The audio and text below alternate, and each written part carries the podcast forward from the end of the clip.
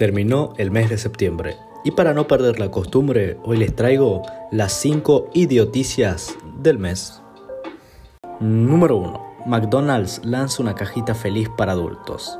A partir del 3 de octubre, McDonald's lanzará una edición limitada de la cajita feliz clásica, pero para los que consumieron McDonald's en la década de los 80 y los 90, teniendo juguetes clásicos, siendo versiones modificadas de las famosas mascotas de McDonald's, que incluyen a Grimace, Amber y Birdie, además de una nueva llamada Cactus Buddy. Todo esto bajo la frase Recuerda que nunca eres demasiado viejo para una cajita feliz. Número 2. ¿De qué corremos? De una vida sedentaria. Este hecho cómico ocurrió una noche a las afueras de un bar de Brasil, que se encontraba a la vuelta de un gimnasio de CrossFit, y toca la casualidad que tenían que salir a correr quienes entrenaban. Cuando los alumnos pasaron por el bar corriendo, levantaron sospechas en la gente que estaba sentada, por lo que se levantaron y salieron corriendo sin saber el por qué. Esto también fue posible porque los primeros atletas que pasaron estaban con ropa bastante casual, por lo que nadie cuestionó que sean de algún gimnasio. Número 3. El apicultor real habló con las abejas y les contó que murió la reina Isabel II. Dentro de la corona británica se encuentra todo un mundo extravagante.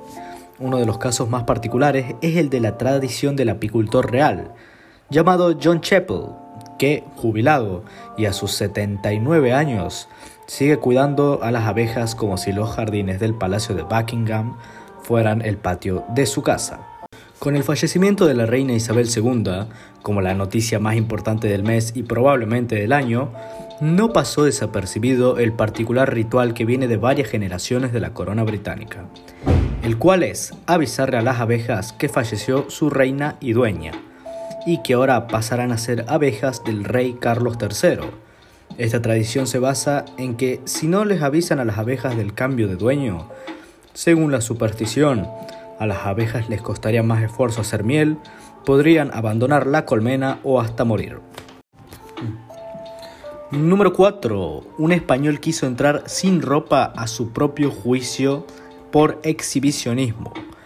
Alejandro Colomar, un informático de 29 años, residente de Aldaya, en Valencia, se plantó desnudo en la entrada de la ciudad de la justicia.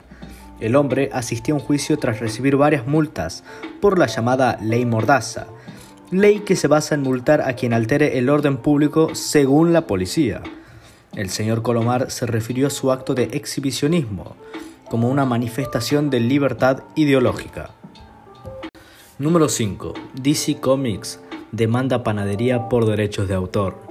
Gonzalo Montenegro, el dueño de esta panadería, vivió desde niño relacionado con el pan.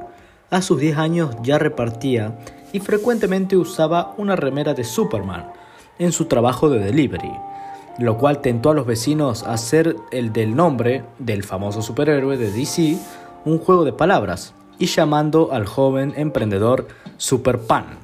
Cuando Gonzalo creció puso su panadería bajo su popular apodo y en 2019 en busca de expandir su emprendimiento y ayudar a sus vecinos que buscaban trabajo, Gonzalo abrió sucursales de la panadería bajo el nombre de Super Pan y lo único que tuvo que hacer fue registrar el nombre en el Instituto Nacional de Propiedad Intelectual de Chile, momento en el que se le prendieron las alarmas a DC Comics, porque pensaron que podían llegar a ensuciar el nombre de la marca, llegando a demandar a Superpan y a dos líneas de una empresa de supermercados más, con el nombre de Super Pollo y Super Pavo.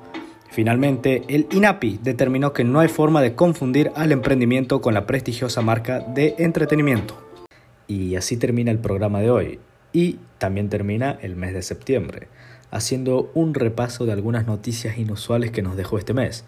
Se agradece por escuchar y nos vemos en el próximo programa.